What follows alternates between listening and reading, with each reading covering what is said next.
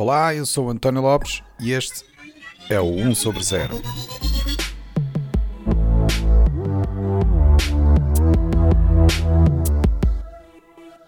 Este é o episódio 77, onde vamos falar de tecnologia na agricultura.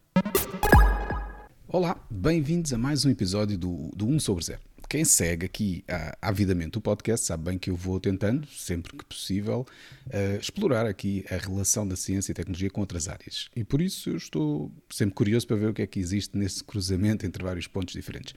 E o episódio 2 é exatamente mais um exemplo dessa interseção. Hoje vamos falar de tecnologia na agricultura. Sim, agricultura. Muita gente pode associar a agricultura àquela atividade uh, bucólica, não é? De ligação à natureza, mas a verdade é que também nesta área as coisas estão a mudar e, é? e já há muita tecnologia envolvida. É engraçado até que eu tenho muitos colegas e amigos que trabalham na área da, da tecnologia e que de vez em quando desabafam em tom de brincadeira. Ah, eu estou é farto disto, eu vou mas é dedicar-me à agricultura. Mal sabem eles que se calhar, muito provavelmente, na agricultura até iriam trabalhar em mais tecnologia do que na vida profissional têm agora. Mas pronto, uh, brincadeiras à parte, como eu estava a dizer, hoje é para falarmos sobre tecnologia na agricultura. E para isso tenho aqui dois convidados que trabalham exatamente nesta área e que nos vão dar um vislumbre dos avanços que têm havido nos últimos tempos. São eles a Ana Duarte e o João Fernandes. Ana e João, muito bem-vindos ao 1 sobre 0. Muito obrigado, António. Obrigado também pelo, pelo convite e pela oportunidade de partilharmos aqui um bocadinho o que são as nossas soluções e o que é a nossa atividade nesta área que, como diz, na, na, na, área da agricultura, não é aquela que normalmente, quando pensamos em tecnologia, mais rapidamente associamos, e então tecnologias de informação, etc., mais rapidamente associamos a, a essas áreas. Boa tarde e agradecer também a oportunidade de virmos aqui apresentar um bocadinho das nossas soluções e agradecer o convite que nos foi endereçado. Vamos ver se conseguimos tirar aí algumas, algumas dúvidas e esclarecer como é que a tecnologia neste momento é tão importante na agricultura. Muito bem. Eu é que agradeço a vossa disponibilidade para participar no, no podcast e falar, lá está, sobre esta temática.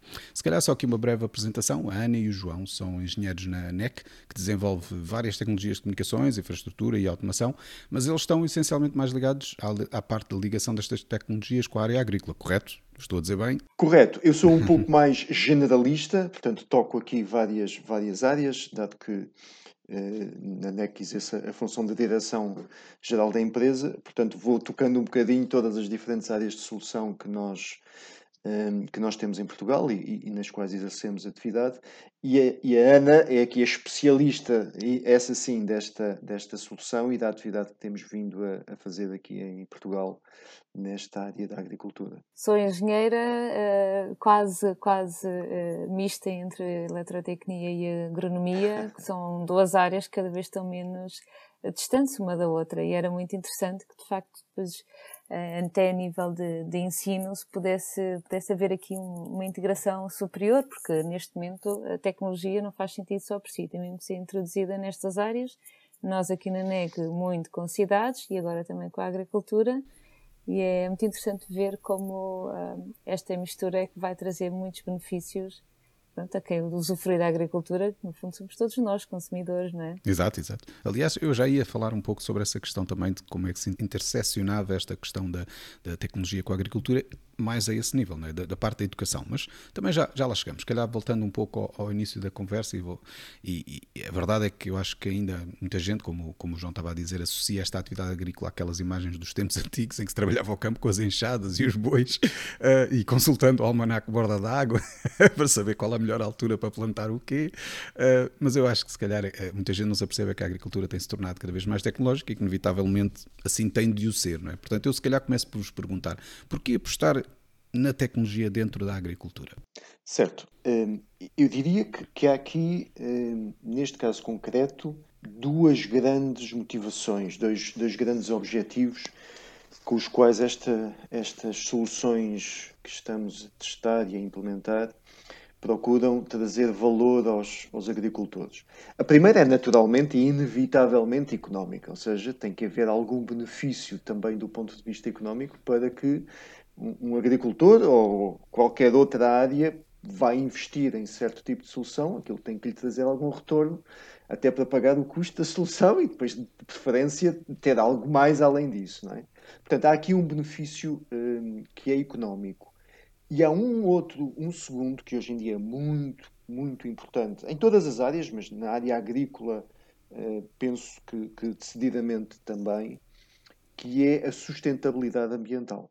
Uh, todos nós hoje em dia uh, ouvimos falar um bocadinho destas questões, um bocadinho e às vezes muito, destas questões da, importância da sustentabilidade ambiental, preservar o planeta, preservar os recursos que consumimos, por exemplo, a água, garantir que poluímos o menos possível os solos e o ar. E tudo isso na agricultura tem uma, um papel uh, extremamente importante, porque a agricultura, por exemplo, agora que sabemos que estamos com uma seca importante, todos os dias é praticamente se eu falar disso nas notícias e, e, é referido muitas vezes que a agricultura é justamente, por exemplo, a nível de água, talvez a atividade que mais consome esse recurso, não é? Portanto, se conseguirmos alguma coisa que ajude os agricultores, por exemplo, através de tecnologia, a fazer o mesmo, ou seja, a conseguir os mesmos níveis de produção, ou se possível até melhores, mas com menos gasto de água, com menos consumo de água, é óbvio que isso é muito interessante. Portanto, aqui já lhe estou a começar a entrar um bocadinho no detalhe do que se pretende atingir com a solução. Por exemplo, é de facto uma das, uma das, um dos vetores é reduzir o consumo de água, ou, ou, ou se preferir de uma forma mais correta, otimizar o consumo de água para conseguir uh, o mesmo nível de produção ou até produções superiores uhum. àquelas que o agricultor normalmente vem atingindo. E isso, de facto, é algo que nós, neste momento, acreditamos que com tecnologia, não só acreditamos, como, como temos vindo a demonstrar, é possível, é possível conseguir. E quem fala de água fala também, que é outro vetor que nós atuamos com as nossas soluções, a utilização de fertilizantes para o, a cultura crescer, não é? para, para as plantas que, que, que, seja qual for o tipo de produção. Nós, neste momento, estamos um bocadinho focados a nível de primeiro piloto, primeiro, primeiro teste no, no, tomate, no tomate para a indústria, não aquele tomate corrente, que fresco que nós consumimos nas saladas, mas o tomate que é produzido em grandes quantidades para as fábricas de processamento de tomate depois uh, o, o, converterem em molhos para pizzas, em ketchup, numa série de produtos ligados ao tomate que nós às vezes nem pensamos como consumimos a nível nacional e mundial a quantidade astronómica desse tipo de produtos. Portanto, o tomate de indústria é de facto uma cultura muito importante. Portugal é um dos maiores produtores a nível mundial de, de tomate eh, e, obviamente, o tomate de indústria, dentro da nossa produção de tomate, tem, tem um relevo importante. Ehm, e, portanto, já dei aqui algumas pistas. As nossas soluções, e depois entraremos um bocadinho mais em detalhe se o desejado sobre como funcionam, vão procurar dar ao, ao, produtor mais informação sobre a sua, a sua cultura em cada época e, em particular, vão procurar ajudá-lo a otimizar o consumo de água e o consumo de fertilizante para conseguir as produções a que está habituado ou até, se possível, um pouquinho melhores. E com isso, diminuir a nível de fertilizantes, a quantidade de químicos que pomos no solo, que são obviamente prejudiciais ao ambiente, e a nível de água, reduzir o consumo de água necessário para a cultura poder, poder crescer, poder uh, ser levada até ao final e ter uma boa produção, e com isso, obviamente, também uh, reduzir o, o, consumo de água que a nível da agricultura é, é necessária, e o tomate é uma cultura de regadio, portanto é importante que, que, que, se consiga uh, poupar tanto quanto possível o consumo de água e com isso, obviamente, uh, ajudar um pouco o país a superar os, os, as situações de seca que vimos vivendo nos últimos anos. Sim, o país e o, e o mundo, no sentido e o mundo, exatamente, a população mundial, a população mundial continua a aumentar e é preciso criar alimentos para essa população, Isso não é? Mesmo. Mas ao mesmo tempo sem destruir os recursos do planeta e como dizia bem que a agricultura não é? é a combinação de muitos recursos, é água, fertilizante, energia, mão de obra e portanto há aqui um objetivo claro que, que, é, que é bem necessário uh, ser bastante preciso no uso destes, destes recursos, não é?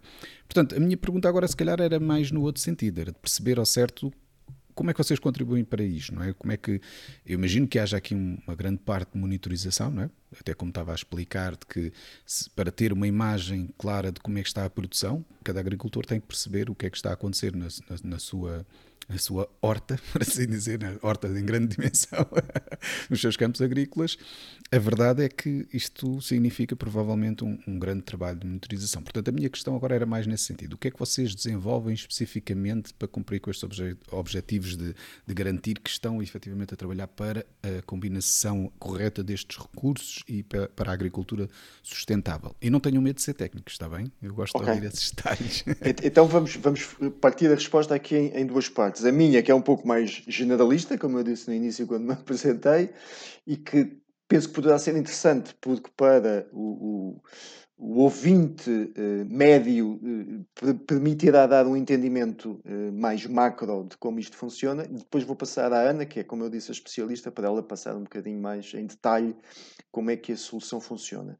Do ponto de vista mais eh, generalista, mais macro, a solução é extremamente interessante, posso lhe dizer, porque vai implementar, vai tirar partido eh, de uma série de tecnologias que hoje em dia, quem está ligado a estas áreas das tecnologias de informação, vai ouvindo falar com alguma frequência, como a internet das coisas, o big data, a analítica de grandes quantidades de dados, a inteligência artificial. Portanto, esses três chavões são todos eles aplicados na solução. E o que é que é feito?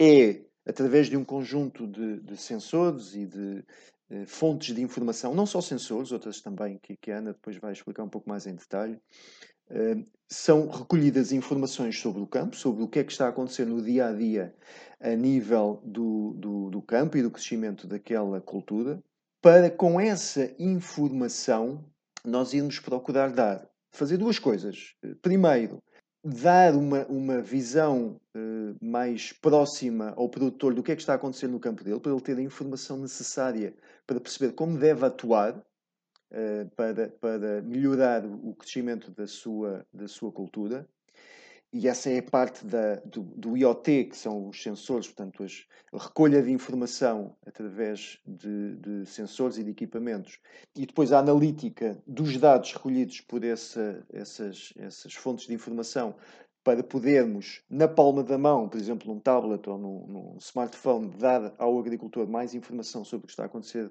no campo dele e ele poder atuar sobre a cultura de uma forma mais efetiva e mais rápida. Esta é a parte de dar informação e, portanto, permitir ao, ao, agricultor reagir melhor e mais rapidamente às situações que vão ocorrendo no campo. E depois há uma segunda parte, que é a parte que, onde então entra o, a inteligência artificial com a componente de machine learning, onde nós, ao longo dos anos, isto, isto é um projeto que nasceu em 2016, portanto já vamos com 5, 6 anos de uh, acumulação de dados, nós estamos a treinar um algoritmo de machine learning para ele poder simular, ele poder entender ou, ou apreender para um conjunto muito diversificado de situações que podem ocorrer no campo, a nível de condições atmosféricas, de meteorologia, etc. Eh, o, o, o, algoritmo poder ir aprendendo como é que um agrónomo profissional reage a essas situações e quais são as medidas que toma para um, reagir a elas e, e, poder fazer com que a cultura cresça da forma melhor possível. Imagino que depois, para seguir, fazer recomendações, é isso? Para a seguir, fazer recomendações de qual é que é, em, naqueles dois vetores que eu há pouco mencionei, água e fertilizante, independentemente de, dos mais variados tipos de situações que podem ocorrer no campo, quais é que são as melhor, a melhor combinação, as melhores eh, quantidades de água e de fertilizante que devem ser uh, aplicadas no, no, dia a dia uhum. face às condições que vão ocorrendo. Portanto, e é isso que estamos a fazer com o machine learning. Então, daquilo que eu percebi, tem, tem, aqui estas três fases, não é? Recolha de dados, análise desses dados e depois recomendações, não é? Isso. Tudo com base neste, neste mecanismo. Se calhar voltando então um pouco atrás, na recolha de dados, como é que esses dados estão efetivamente a ser recolhidos? Que tipo de sensores então é que têm nos, nos campos? De, Deixem-me só acrescentar aqui, tocar aqui num ponto que o João também tocou, é como, e, e, que o António também tocou, que é a NEC faz tecnologia e fazemos isto há cento e muitos anos. É? a empresa foi criada em 1899, fazemos isto e fazemos, acho eu muito bem, criar tecnologia. Uh, e tem sido relativamente um percurso interessante. A única coisa que a agricultura, ou uma das coisas que a agricultura traz de novo, é que uma das grandes variáveis está na agricultura, que é a meteorologia, é tudo menos previsível. E, portanto, este fator. Os meteorologistas vão dizer o contrário. Os meteorologistas têm feito um excelente trabalho, um excelente trabalho, mas quer dizer, eh, já, uh, há, há, uma coisa que acontece muito quando nós estamos a trabalhar em campo, que é há uma previsão de chuva para amanhã e, e, e o que nós vemos é que chove num lado do campo e do outro não chove Exato. uma gota. Uh, e, portanto, as reações que os campos têm nesse, nesse sentido são diferentes. E este, esta imprevisibilidade to torna este, este, este, uh, isto num grande desafio. Isto é um desafio superior que nós temos. Nós na NEC já estamos nisto há cento e tal anos e, de facto, esta solução, como o João diz, já estamos aqui há cinco ou seis anos, estamos a recolher dados, mas continua a ser imprevisível a meteorologia o dia da manhã. Pois. E, e, portanto, nós temos que ter sensores. Um dos primeiros sensores que temos, obviamente, que é, são estações meteorológicas, que têm que, ser, têm que ter o maior detalhe possível da, informação meteorológica que está a acontecer, porque depois isso vai nos permitir uh, mostrar se um, lá está, se uma parte do campo chove e a outra não chove, como é que, como é que tem que ser o comportamento. Portanto, esse é um dos sensores que nós temos. É composto pelo quê já agora? Imagino que tenha uma mini eólica, não é? Se calhar para ver o vento, deve tem, sentir pronto, alguma coisa sim, da umidade sim, e do, da chuva, não é? Sim, sim, tem sensores de, de vento, de direção e de, de, velocidade do vento, tem medidores de umidade relativa do ar, de temperatura, radiação, uh, e também de chuva. E, portanto, tiramos ali todas as componentes que, que, estão a acontecer naquela zona do campo e, obviamente, temos que ter várias estações destas espalhadas para ter o máximo, mais precisão claro. naquilo que estamos a recolher. Mais naqueles campos gigantes, não é? Uh, sim, sim. E nós temos, nós temos, uh, nós temos que saber também vender um bocadinho o nosso país. Como o João disse, nós somos um dos maiores produtores e temos condições fantásticas para, para produzir aqui tomate e, portanto, o nosso tomate eu não sei quais são as percentagens, mas uma alta percentagem é para exportação, ok? Para o mercado japonês, onde eles são extremamente exigentes e, portanto, uh, já não conseguimos fazer agricultura só de enxada. E, portanto, voltando aqui, ao, voltando aqui aos sensores, esses são os sensores que, que, que, temos, em que os produtores têm acesso às diversas estações meteorológicas para saber o que é que está a acontecer, uh, para controlar, eh, porque a chuva que, que é prevista para amanhã pode não ser que é real e, portanto, é muito importante controlar o que é que, o que, é, que é real. Porque vai definir o que ele vai regar, não é? Porque vai definir e porque, para além desses, desses valores que eu disse, pois há aqui outros valores que são empíricos eh, como por exemplo o índice de evapotranspiração, que indica, de acordo com o vento e com a temperatura, se, se, se, portanto, se está a haver eh, uma grande evaporação de água e, portanto, se é preciso compensar com mais água. E depois há aqui uma série de detalhes. É interessante que nós estamos, começámos o projeto por dar informação e cada vez mais temos que transformar o dar informação em, em recomendações também, em algo que seja enfim, ouvi esta expressão há algum tempo, actionable conclusions, não é? Portanto, algo que os agricultores muito rapidamente percebam uh, o que é que está a acontecer para atuar a seguir. Também, também tiramos, em alguns campos, quando nos é pedido, temos sensores que colocamos junto a, a, sensores de sol que colocamos junto à cultura, ok? Isto é um trabalho que se faz no início, como nós chamamos no início da campanha, quando a planta é transplantada, vamos colocar um sensor e esse sensor vai dar com o maior dos rigores o que está a acontecer no campo, ok? o sensor é colocado no, no sol, tem 50 centímetros de profundidade e a cada 10 centímetros vai dar informação da umidade. E esta informação é o que os agricultores depois utilizam para, com toda a precisão, regar.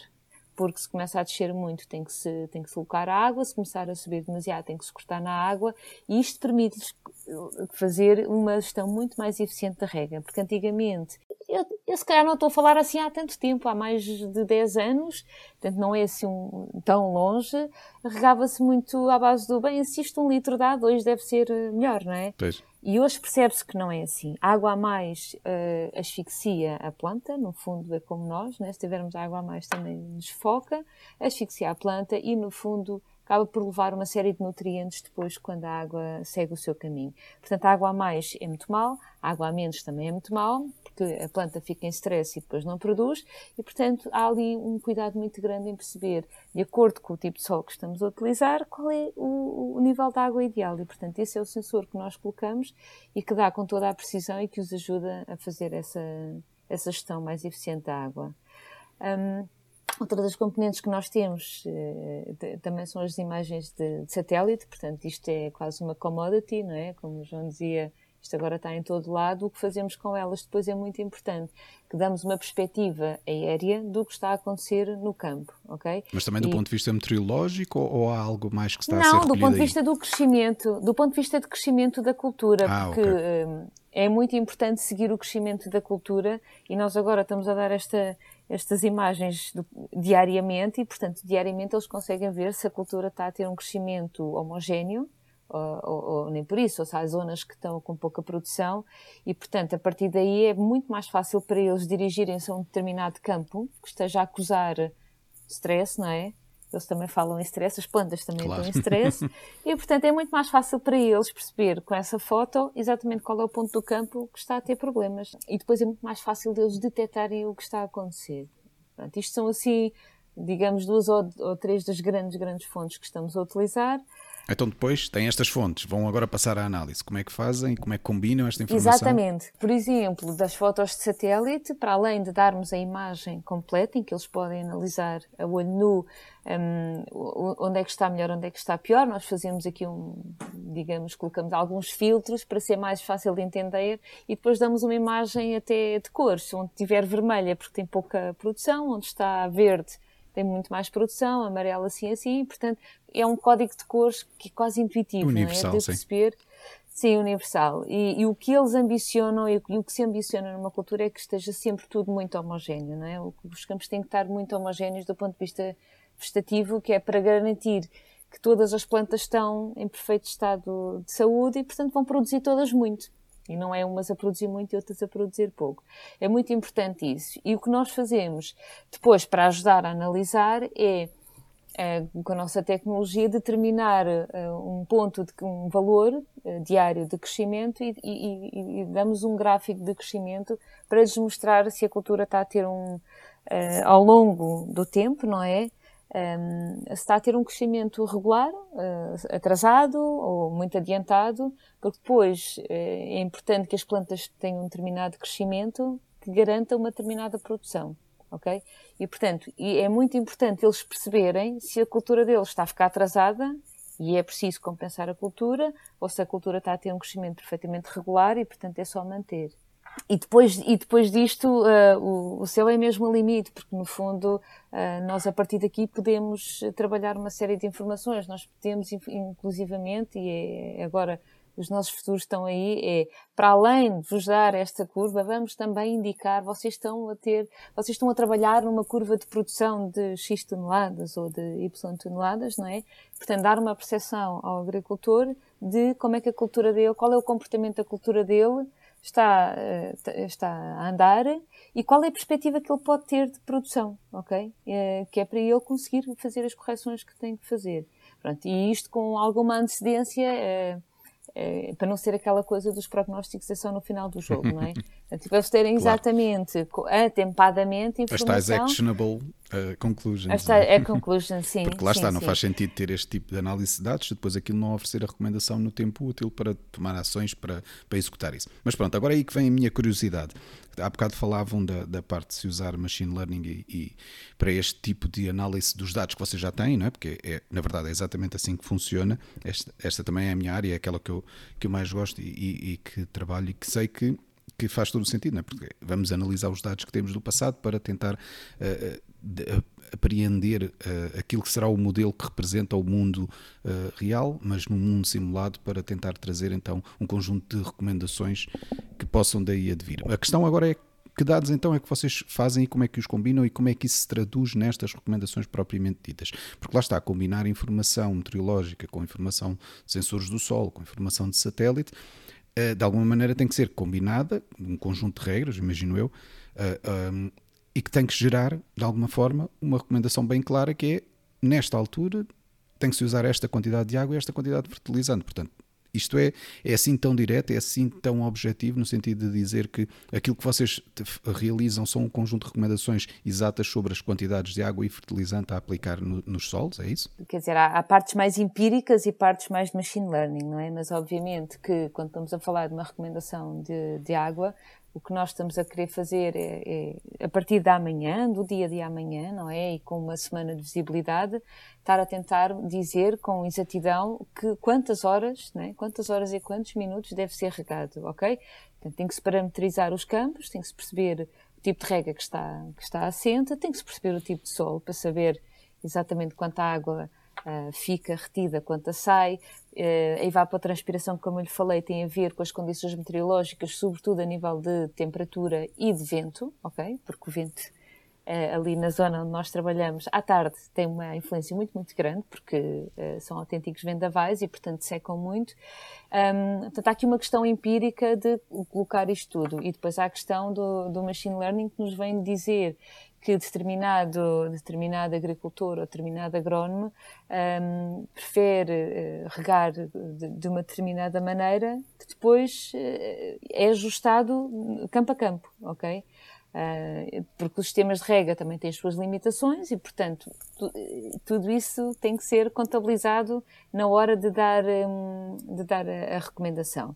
E, portanto, nós estamos neste momento a fazer recomendações do número exato de horas e minutos de, de rega que deve ser, uh, e do ponto de vista de fertilização, não funciona no dia a dia, funciona por, uma, portanto, por um tempo de, semanal, ou seja, é para uma determinada semana, tem muito a ver com, com, com a fase de crescimento da cultura.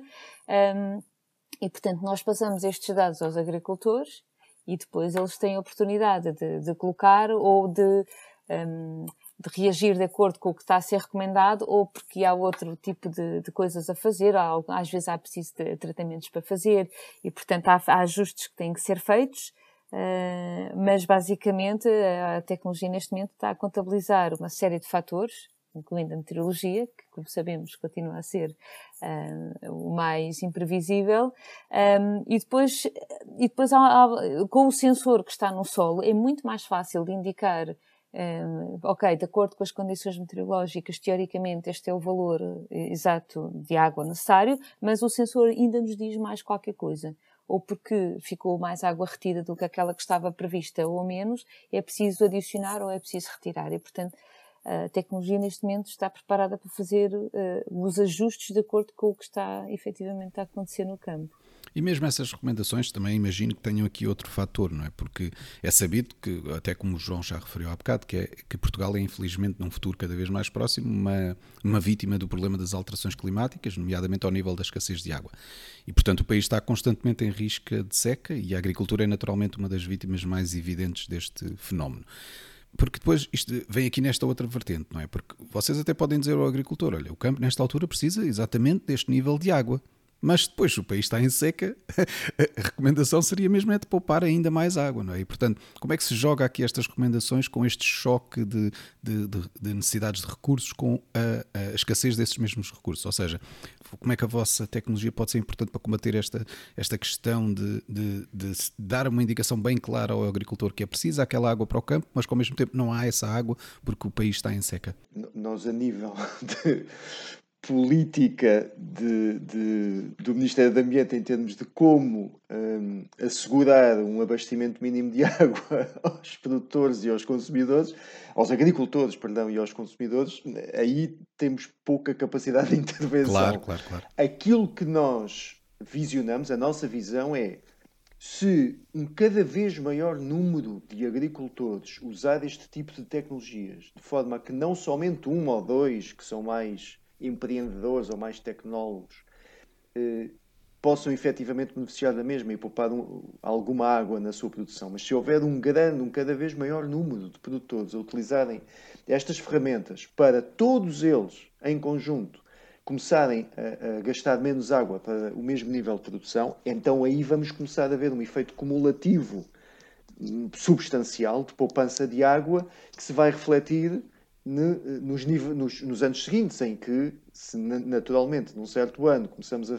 a, fazer isto e a gastar menos água, o nível das barragens no ano seguinte não vai reduzir-se ou não vai entrar em seca tão rapidamente, não é? Claro. Vai demorar mais dias até lá chegar. Portanto, é isso que, de um ponto de vista estratégico, de um ponto de vista de visão de futuro, nós temos que começar a, dar, a fazer, é dar aos produtores este tipo de ferramentas para que em conjunto, eles comecem a gastar menos água para a sua produção, para que nos próximos anos nós possamos uh, tê-la tê em maior quantidade, ou pelo menos ela não acabar tão rapidamente. É um pouco a minha visão. Uhum. Felizmente eh, ainda não se trabalha eh, sem, sem rede e antes de qualquer, antes de se começar as, as, as produções do ano, é, é, feito, é feito uma avaliação sobre as águas que estão, que a água que está disponível, ok? E portanto os agricultores não se atiram assim de cabeça, ah, vamos lá e depois se houver há, se não houver não há. Felizmente já não estamos nesse ponto. Depois há aqui outro fator que tem a ver que, como a gente sabe, a agricultura obviamente tem, tem tido sempre muitos subsídios e a União Europeia vai estando mais ou menos focada em dar subsídios para um, um uso mais eficiente de rega, ok?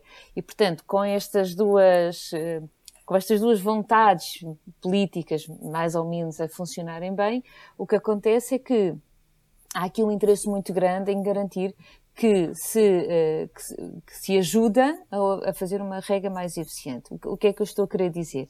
Que os agricultores têm todo o interesse em fazer uma rega eficiente, pois isso vai-lhes trazer também algumas ajudas, certo?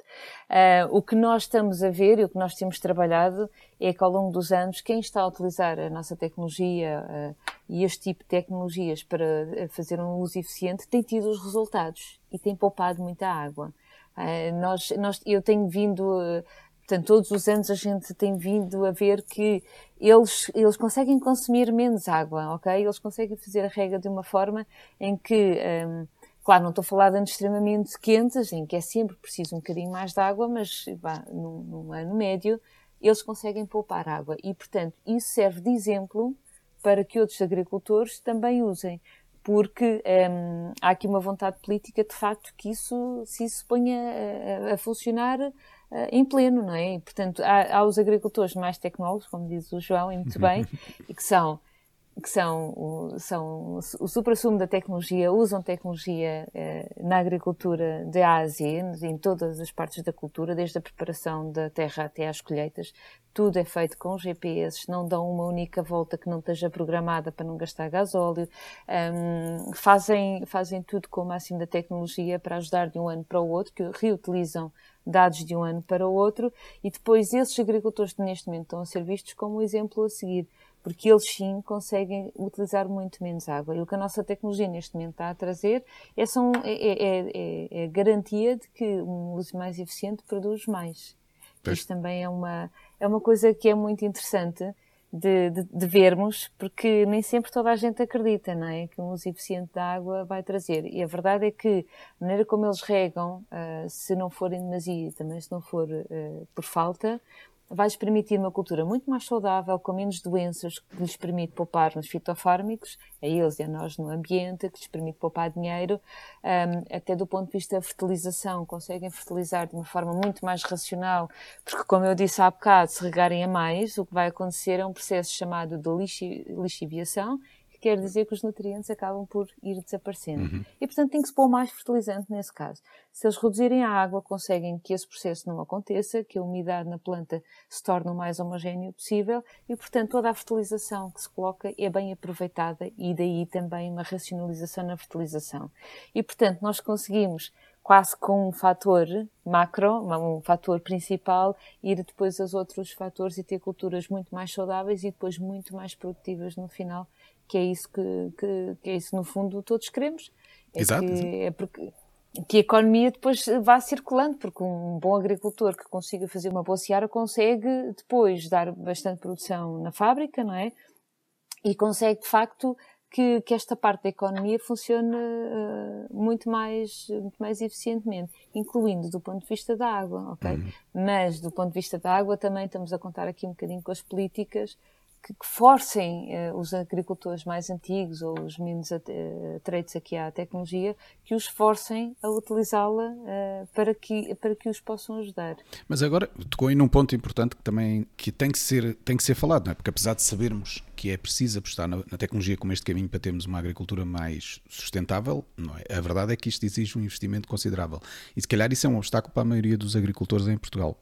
Eu só por curiosidade fui também ver ao, ao Pordata como é que se distribui este número de explorações agrícolas e fiquei espantado por perceber que uh, eh, 90% das explorações agrícolas são de pequena dimensão. Isto é, Portugal é maioritariamente um país de agricultura, de gestão familiar, de superfícies agrícolas reduzidas, não é? O, o que provavelmente significa que estes agricultores não têm a capacidade para apostar nesta vertente tecnológica. Não é? Eu também não tenho noção do investimento que estamos aqui a falar.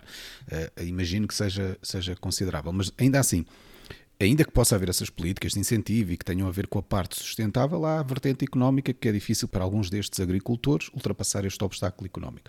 Portanto, como é que vocês também veem que eu percebo, e, já, e também já explicaram isso, né? é, é isto, isto, depois tem resultados no, no, futuro. Está aqui um retorno deste investimento que é eh, gastou-se este dinheiro agora, né? a tecnologia ajuda depois a que sejamos mais eficientes para que a produção depois mais tarde naturalmente fique muito mais barata, gastou-se com muito menos recursos e portanto aquilo que eu consegui produzir e vender naturalmente cobra esse investimento. Mas como é que se ultrapassa aquele obstáculo inicial, principalmente para estas, uh, para, para, estas uh, explorações agrícolas de pequena dimensão? Nós, de facto, temos um. Os nossos agricultores têm dimensões muito pequeninas do, do ponto de vista, enfim, empresarial, mas alguns são, são PMEs, não é? Já, já tem aqui uma dimensão considerável. Mas, de facto, há muitos, há muitos negócios que são familiares um, e ao longo dos anos, muitos têm de facto desistido da, da, atividade. E portanto, depois quem fica, fica sempre com um bocadinho mais para fazer. E quem fica com um bocadinho mais para fazer só consegue ir fazendo isto através de, de, de, utilização destas tecnologias, até porque não há sequer mão de obra, não é? Exato, exato. E, se calhar este é um, este é um outro ponto. É, é, é esse é ponto que eu iria que, falar, lá está no futuro, não é? O, Pronto, o que é que acontece quando não, não se tem há, essa mão de obra? Não há mão de obra, sim. Portanto, quem, os, empre, os agricultores que são os empreendedores são pessoas que trabalham mesmo muitas horas, têm as suas estruturas, mas têm muita dificuldade em arranjar mais pessoas, sabendo que depois há outras estruturas familiares que faziam menos área e que deixam de fazer, Uh, no fundo, para, para, a economia continuar a circular, alguém tem que absorver isso, é? aquela, é? tem que absorver aquela área, tem que fazer e tem que fazer mais. Mas dado que não há mais pessoas para ajudar em termos de mão de obra, é aqui que a tecnologia se torna com, é, completamente imprescindível, ok? Um, o que nós sentimos é que quem está a fazer mais áreas já não tem pessoal para fazer aquelas visitas como se fazia antigamente, não é? Já tem que ser através de, destas sensorizações uh, em que eles rapidamente, e, ele, e, é mesmo muito rápido, um, ehm, porque isto também é outra coisa que eu acho que é muito importante uh, explicar, que é nós quando começámos a fazer o projeto, nós fizemos sempre ao lado do agricultor e, portanto, a nossa aplicação está completamente feita para, para os agricultores a utilizarem assim o mais rápido possível. Uh, se houver alguma coisa que não seja tão rápida, é uma questão da gente falar e desenvolve uh, ou altera qualquer coisa para que eles possam uh, muito rapidamente verificar o que está a acontecer com os campos. E esta facilidade e esta interação que temos tido um, tem tornado a aplicação, acho eu, ainda mais importante para eles, porque está feita completamente para as medidas deles, para aquilo que é importante para eles e para a forma como eles trabalham. A questão, a questão tem a ver exatamente com isto, não é? é garantir que temos uma forma de, de criar as condições para que não haja um obstáculo inicial a quem não tem esta capacidade de investimento poder, pelo menos, ganhar com o retorno de investimento que sabe que vem no futuro, mas com o obstáculo inicial pode ser complicado, não é? Às vezes. Sim, e depois há aqui outro fator eh, sobre, sobre a questão dos custos. Um, nós este ano sentimos assim uma espécie de uma, uma distanciação entre o passado e este ano, porque um, desde que veio o Covid e agora com a história da guerra, não é? São dois fatores mundiais que trouxeram um impacto uh, gigantesco aqui para, para a agricultura. Uh, por um lado, no que toca, por exemplo, um, às máquinas que eles utilizam, uh, estamos a falar de, de, de, falta de peças, falta de, de materiais para, para eles andarem para a, fe, para a frente. Um, no caso agora da guerra, que infelizmente apareceu, tem tido muitos, uh, tem tido muitos problemas com os custos do ponto de vista, por exemplo, de fertilizantes, não é? Um, e eles chegam a um ponto em que nem sabem se vão ter fertilizantes, quer dizer, eh, ninguém faz agricultura sem água e sem fertilizantes, não é? Uh, pede aqui muita, muita coragem aos agricultores uh, para andarem para a frente com isto. E, portanto, um, há o passado e há este ano onde eles se sentem, por exemplo, a história do, gás, do, do, do gasóleo, não é? O gasóleo agrícola, que tinha um valor simpático neste momento, eu acho que mais do que duplicou. Eles têm tido um aumento de custos um, brutal, não é? E, portanto, para fazer face a isso, uh, tem, tem que recorrer a este tipo de tecnologias. Se calhar, se no passado a água não custava assim tanto e os fertilizantes até eram baratos, uh, neste momento eles não, já não têm isso, ok? Portanto, portanto, mesmo que ir buscar água, produtividade a qualquer sítio, não é? Exatamente, e portanto, uh, estamos aqui numa situação em que nós estamos quase confortáveis em que o investimento que eles fizerem na nossa tecnologia compensa-lhes imediatamente. Uhum. Porque neste momento, qualquer quilo a mais que eles tirem, qualquer tonelada, que é a base de trabalhos deles, um, é, isso é que é importante para, para, para eles, é ter a produção o mais estável possível, ok? Claro. Uh, e, portanto, nós neste momento estamos um bocadinho confortáveis que, infelizmente, com os custos deles aumentados, uh, a nossa tecnologia paga-se por si próprio. Uhum. Sim, eu já agora acrescentaria só aí um ponto que me parece importante e que tem a ver com tempo de adoção destas novas soluções versus um, condições criadas politicamente para que essa adoção possa existir. E, e, e explico-me um bocadinho melhor. Se nada for feito de cima, do ponto de vista político, muito honestamente, uh, António, eu, não acho que, o, que a questão do financiamento seja a questão crucial, porque nesta área da agricultura, e muitas outras, né, neste momento e desde há bastantes anos, existem um conjunto de fundos europeus, agora vem o famoso PRR, a Bazuca, etc.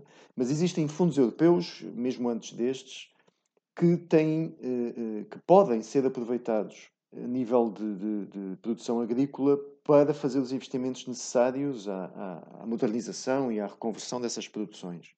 A questão, portanto, é que, havendo essas ferramentas de, de financiamento, o importante é que os produtores tenham conhecimento das soluções que melhor eh, eh os podem servir a nível de eh, otimizarem, melhorarem e modernizarem as suas produções.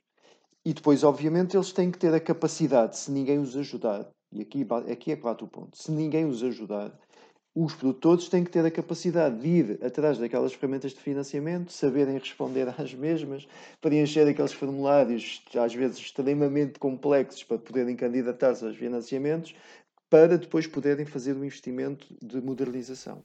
Uhum. E é aqui que bate o ponto, porque efetivamente as ferramentas de financiamento existem e depois como, como o António disse, 90% dos produtores são muito pequenos. Depois há os outros 10% que são fundamentalmente aqueles com que temos vindo a nível de early adopters, de, de, de tais mais tecnólogos, que têm maior dimensão, que têm maior estrutura, que, e, e sinceramente acho que ficaria surpreendido alguns deles a quantidade de ferramentas tecnológicas que já utilizam no dia a dia. Ou seja, estão montados no trator 7 ou 8 horas por dia, mas depois, quando chegam ao escritório, e mesmo no campo, já usam um tablet, já usam um smartphone, sabem utilizar as aplicações, têm já uma capacidade e uma bagagem de utilização deste tipo de ferramentas que é francamente surpreendente e que é até animadora, que nos deixa muito entusiasmados saber que já existem produtores em, em, em, em, Portugal, não é no Silicon Valley ali ao lado para fazer, ao lado da, da na Califórnia, ao lado do, do, onde existem as maiores empresas, também, como sabemos, a Califórnia a nível agrícola é importante, um estado importante, mas não é só aí. Aqui em Portugal já temos pessoas e agricultores muito modernizados e com muita capacidade. Agora, são poucos. São aqueles que de facto têm, se calhar, as maiores produções, portanto, já têm uma estrutura de PME, já têm um conjunto de pessoas que conseguem, se for necessário ir uh, responder a um programa de financiamento e preencher aqueles formulários todos, já tem alguém que os ajuda, já sabem a que portas bater e como fazer aquilo e recorrer a essas ferramentas para se irem modernizando. Todos os outros, os mais pequenos, não têm, se calhar, a experiência, o conhecimento, o tempo para poder conseguir fazer isso. E aí, ou lhes facilitamos a vida numa articulação, provavelmente, entre eh, poder político, entre ministérios, entre o desenho dos programas de modernização e de financiamento dessa modernização. E provavelmente, ainda não falámos deles, mas são importantes nesta, nesta fotografia, as organizações de produtores, que para os mais pequenos são fundamentais para lhes criarem as condições e, os, e, os, e facilitarem o acesso a esses, esses financiamentos e, e, soluções de, para a sua modernização. Mas é, é, importante que haja uma articulação que, sinceramente, até agora, eu pelo menos não tenho visto muito, entre quem desenha esses programas de financiamento, quem os pode fazer chegar aos agricultores mais pequenos, que são as associações de produtores, no sentido de que eles efetivamente possam beneficiar daquilo e ir se modernizando. O que é que isto significa? Agora concretizando. Que quer ao nível das associações de produtores, quer ao nível dos ministérios e de quem desenha os programas, também é importante começar a haver curiosidade, interesse e conhecimento destas novas soluções. Para que os programas não sejam só programas de financiamento desenhados para facilitar a compra de novos tratores, a compra de novas alfaias, que é aquilo que tradicionalmente se faz, e se comece a, a, a, perceber e a desenhar os programas no sentido de eles também, de forma acessível e fácil, possam ser utilizados em termos de financiamento para poder comprar este tipo de soluções um pouco mais tecnológicas, um pouco mais modernas, mas que cada vez mais vão sendo imprescindíveis. E isso não, está, não tem acontecido. Isso não tem acontecido. Essa articulação enfim, posso estar enganado e, e adoraria estar enganado, mas não tenho visto que os programas de financiamento tenham, ou alguns deles pelo menos, estejam desenhados, as escolas, para estas áreas mais recentes, mais de tecnologias de informação. Têm estado sempre muito virados para o hardware, os tratores, as alfaias, certo tipo de condições tradicionais e menos para o futuro e se calhar a nível dos nossos gabinetes e dos nossos ministérios também se tem que começar a aprender um bocadinho sobre isto. Queria só acrescentar que eh, já tem havido aqui algumas tentativas, mas se calhar são mais na teoria do que depois no fim na prática. Eh, não sei se, entretanto, nos próximos anos vai haver aqui alguma alteração radical, mas, por exemplo, este ano eh, tivemos muita dificuldade em que essas organizações de produtores que o João estava a referir e que são a ponte entre os agricultores grandes e pequenos com os fundos, eh, muitas vezes sentimos que essas OPs, essas organizações de produtores, eh, não têm ferramentas, também não têm pessoal, claro. também não há, não há as condições. Portanto, nem em teoria é, o que, o que o João referiu, em teoria, até mais ou menos existe, mas na prática não se consegue implementar. E, portanto, está aqui a faltar uh,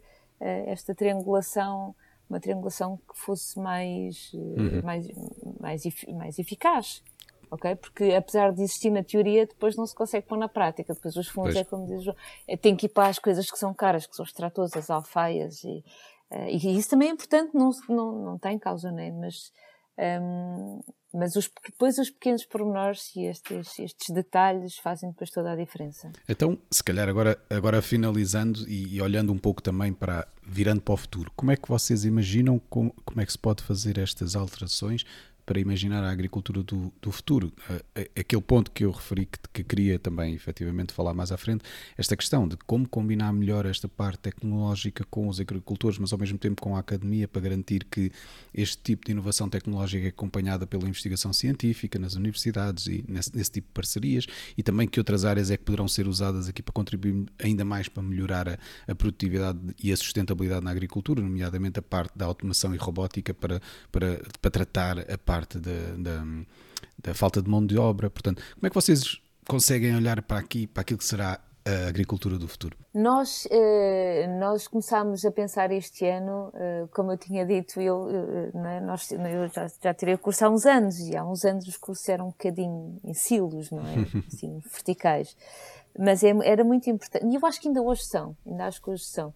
Uh, uh, portanto, quem tira um curso de agronomia é completamente, uh, não tem nada a ver com tecnologia. Nós, este ano, começámos a trabalhar em um projeto um, com as universidades e a nossa ideia era, de facto, começarmos a tentar, junto das universidades, pôr lá este bichinho da tecnologia, mostrar como é que as coisas funcionam. e, e para eles ainda, na, na, parte da faculdade, não é? ainda quando estão a aprender, perceberem que isto já está implementado e que isto está a funcionar. Uh, nós, nós, às vezes, por, por brincadeira, dizemos quando estamos, quando estamos uh, no campo a trabalhar, dizemos assim: se calhar daqui a meia dúzia de anos isto já é tudo, já está tudo outdated, não é? já está tudo uhum. fora de.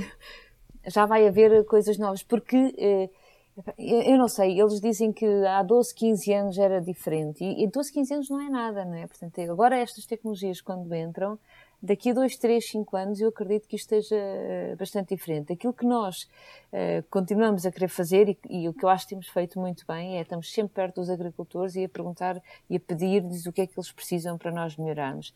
E do nosso lado, junto com as nossas tecnologias, transformar tudo aquilo que são informações vá, mais hum, mais simples, em de facto estas conclusões que, que, que sejam ações para eles fazerem, porque sabemos que, que, que, eles vão ficar com, com mais trabalho no futuro, certo? Porque cada vez, todos os anos há desistências de, de, de famílias que desistem, de, de, agricultores que desistem, e portanto quem fica é altamente profissional e, e, e, e só consegue fazer depois isto com este pormenor se recorrer a este tipo de, de tecnologias e portanto aí nós vimos que, o, que, do ponto de vista de futuro nós queremos estar presente com eles, vamos, também estamos a trabalhar com as, com as organizações de produtores um, e vamos tentando assim uh, garantir que, que, que, nós até às vezes costumamos dizer que não queremos que eles, a gente quer que eles viciem uh, na aplicação, nós queremos que eles viciem, porque de facto quanto mais eles usam,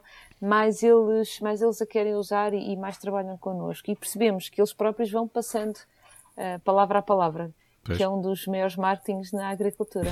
Ele passa a palavra, olha, isto é bom, tens que, tens que usar.